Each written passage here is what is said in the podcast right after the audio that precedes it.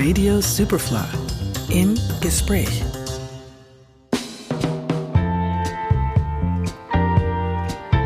Am vergangenen Sonntag gastierte die britische Band Mama's Gun im Wiener WUK. Die Fans, aber auch die Band waren begeistert von dem Konzert. Mich haben zwei der Guns im Studio besucht. Andy Pletz and Chris Booth. Hello, gentlemen. Good morning. Morning. I'm uh, actually super sad that I missed the concert uh, um, on Sunday. Um, I was not in Vienna and I returned too late, but my colleagues uh, were there. And um, I have to, um, I, I quote one of my colleagues. Uh, he wrote something uh, on uh, Facebook. He wrote, It was great to see the audience immersed in the music. I was completely blown away. Is that what you want from your fans? Wow. Absolutely. You couldn't get a more glowing endorsement, I think. Yeah. Yeah. It was a cracking night, definitely. It was a great concert. Hmm. So you liked the venue? Like the venue, the people, uh, they were with us every step of the way. Yeah, we, it, it just got bigger and bigger, and just the love, the outpouring of love was uh, was evident. Yeah. The date was delayed uh, three times, so we are happy that it finally happened. Also, we know that you love to be on stage, uh, so the last two years were also for you quite hard. How did you came through? Did you say, okay, let's make the best out of it, let's go into the studio, make music? Um, yeah, so it was a blessing in some respects because it meant that we were able to um, sit down and spend some time writing new tunes, which which sort of gave birth to the new album. Um, but yeah, it was obviously incredibly difficult, and you know the touring side of it was non-existent. So you know, we Yeah. were very sad. Yeah, you miss that two-way thing. You know, it's it's all very good writing and making records, but it's they're there for to be listened to and to be performed live. So, um, yeah, to, to give and, and receive and get back and uh, make it a communal experience is, is what you want. And, and if it's gone for two years, it's a big hole in your life. Hmm. Let's talk about the work in the studio. Is it is it possible to make songs without the influence uh, of outside, which is going on also in your mind? I mean, it, you know, the whole uh, it, it changed. You know, also your way of living, Yeah, I think um, anyone your way of living. Absolutely. uh, affected by what was going on in the outside world. Um, you know, even if it's not actually imbued within the music, just in the in the way they made it. I mean, there were three days in those two years where the restrictions eased, and we were like, "Go, go, go, go, go! Studio time now!" So three studio days to make a brand new record uh, was a was a tall order, but but we did it. You know, Um, Andy, you founded the band. Let's go to the beginning, just for a, for for for a, for a moment. Um, in 2007, and back then you used social media to to find the other members. Is that true? How, how did it happen? yeah. Well, you may remember a, a web, website called MySpace. Of course, Who doesn't? Yeah. Um, yeah, you weren't a musician in London if you didn't have uh, a MySpace site with all your music on. So yeah, social media brought us together back then, and um, you know it's undergone a few changes now. Mama's Gun. I think with the last album, Golden Days, it was it's definitely Mama's Gun version 2.0 Oh, for yeah. the for the better, you Yeah. know, and it's and it's really really, you know, it feels like it's home. It's where it sh- where it belongs now Mm. with with the guys in the band and the music that we're making. Hundred percent, You make my life a better place. It's a masterpiece, I have to say, the last album. So uh, I wait something for the new one. The new one, I think, if you like the last one, I think you'll really like the new one. I love the, the, the new one too. Yeah, compared to the the last one is like a pauper begging for crumbs at the gates. This Is next it? this next one is uh yeah. We're inside. We're running around. Uh, when it comes to Mama's Gun, uh, most of the times um, you can read the term uh, yacht rock or West Coast sound or AOR, however, however you want to uh, name it, uh, more than soul, uh, which is, of course, the main focus of your music. Um, is is it something you can live with? It's interesting. I think Andy, you've been massively influenced by yacht rock um, over the years, and I think it just naturally creeps into the identity of you know a lot of the melodies and stuff. Of even the if, sound, right? yeah, Mm. yeah, yeah, yeah, for sure. Well, yeah, I mean, you've got to. T- well, yeah, what is yacht rock? It's it's it's uh it's basically it's kind of you've got that very precise um, pop and rock composition aspect. You've got the bass lines there, and you've got the grooves. Um, so it's a real melting pot of stuff, and it's music made by white people. So uh, you know, um, there's no surprise. There's some overlap there, and uh, you know, I'm in, I'm in another group that makes kind of West Coast Yeah. music as well. So I'm not surprised people lazily reach for the term yacht rock when they come to describe Mama's Gun, but we're not a yacht rock band. Yeah, yeah. Uh, it's very much soul. It's got the edge, you know, like your radio station celebrates the name Superfly. That's more us than uh, than Kenny Loggins. And I mean? think, yeah, and I think it's out of date uh, to see everything in categories. I'm sick of it sometimes, you know, because Right. uh, it's it's actually the policy here on Radio Superfly. If it's good music, it's good music, and, and then Yeah. we ask, where does it come from? What is it? You know, and Yeah. uh, we don't care Yeah. if a song catches you. Um, what do you? Th- but still, there are categories, and I, and and what do you think? Why do people need categories?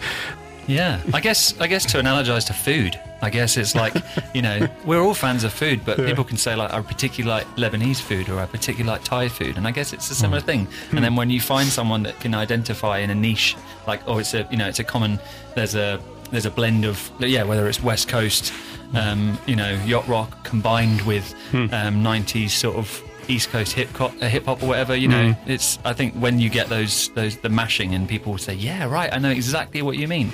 It's a there's a there's a, uh, a bond that can happen, Yeah. I guess. But you know, today as well, we we live in the age of streaming, don't we? Yeah. Uh, millions and millions of songs at your fingertips. So how do you categorize those? Well, it's easy to just put them in genres and say Yeah. this is that scene, this is that scene. Yeah. It makes it easy for people to navigate. Do you know what I mean? And people are lazy a lot of the time. And and the, and the algorithm is doing his uh, own thing. Yeah, sometimes it can work for you. Sometimes it, it works against you. But Yeah. um, you just have to roll with it. You know, Yeah. there's a lot of musicians saying, Yeah. "Oh, it's not how Yeah. it used to be." Well, it's not going to be how it used to be. You got to you got to move forward with it and Mm. embrace it and use it somehow. I think. You mentioned it uh, uh, now, um, the streaming thing. I mean, it's uh, bigger than anything else at the moment. Um, but you're still, uh, you're still fans of albums and doing an album. I mean, do you th- sometimes think when you work on an album, okay? Do people really listen to the whole thing, or maybe the, our fans are waiting for an album? So, what is kind of, I don't know, what is the situation when during the work, when you when you're in the progress? Personally, if if I'd approached every album with what do people expect me to make, want me to make, I would have given up years mm. ago. Mm. I'm not interested in that. Mm. We've got to make the music we want to make. We love albums. We love vinyl. We put out vinyl. Yeah. I still listen to CDs. I listen to whole albums in the car on CD. That's where I do a lot of listening. Yeah. Um, no, man, because you make the single tracks better by considering them as a as a part of a whole of, of ten to twelve tracks. You know, there's a there's a journey within a journey there. So. Yeah. Um, giving people more to discover is much more exciting them than giving them something sweet and candy that's Yeah. going to disappear in two minutes. Do you know what I mean? So- Yeah, yeah. But of course, uh, when it comes to to streaming and also on social media, there are new chances. And also, what I wanted to ask you, besides Europe, you have a huge uh, fan base in Asia, especially in Japan. Um, how did that happen? I mean, was social media uh, important for that, or was there just a distribution who just had a fan base? Uh, I think uh, it was it was a, a lot of timing, a lot, of lucky timing. Hmm. Um, Back in 2009, um, the first album, Roots to Riches, um, and the first single, House on a Hill, um, it became the um, the most played uh, song by an international international artist on Japanese radio. So, you know, I think we, and then shortly after that, I think the um, the Japanese sort of music scene decided to close its ranks maybe and become a bit more domestic. So it was it was just very lucky timing, and uh, yeah, we managed to concrete um, a fan base there, and, and it, it's reached over to South Korea as well. Um, and uh, yeah, we're just incredibly fortunate that I think ti yeah, just purely timing, and you know, and the fact that the song was an absolute banger. And when you know, and when you know the Japanese scene, the, especially the fans there, they are very honest and very strong. Very passionate. Yeah. yeah, and there's there's there's more room to move in Yeah. in Japanese music song composition. you know, it's not three chords, three minutes thirty. That's Mm. it. You know, singles can be four and a half minutes, five minutes long, and they they've got all the nice chords as well over there. So Yeah. they're a bit more adventurous Yeah. and more open. So is a is a Mama's Gun concert in Tokyo different to one in Amsterdam, London, or Vienna? It is different. Yeah. Um, I think that it is also dependent on the type of venue as well. Mm, okay. We often play Billboard, which is a seated Yeah, venue, yeah. and I think that naturally, I think anywhere you go in the world, when there's a seated scenario, Mm. people do react differently. You know, they want to get off their ass and have a boogie, Mm. or they feel like it's much more civilized and they want to have a glass of wine. so you know, it's, it's a jazz club essentially. So But both is okay for you, right? Yeah, but we, yeah, we played a festival by the sea in um, in, in uh, I've forgotten what it's called now. Ah, remember that Yokohama? fest- Yokohama, that's it. and they were really up for it. Yeah, very vocal. But I think yeah, in a, in a more formal setting, it's like clap and then silence, clap silence. But they're listening. They're hmm. really listening. I think in Amsterdam, it's you know people are it's a free for all. people are up for it. People people want it. Yeah, so it's it's a different vibe. And now it's allowed to do it. Yeah, yeah. And also to tie in with your last um, point about albums, Japanese people absolutely love the album format as well. Yeah. You know, Yeah, especially CDs, isn't it? yeah.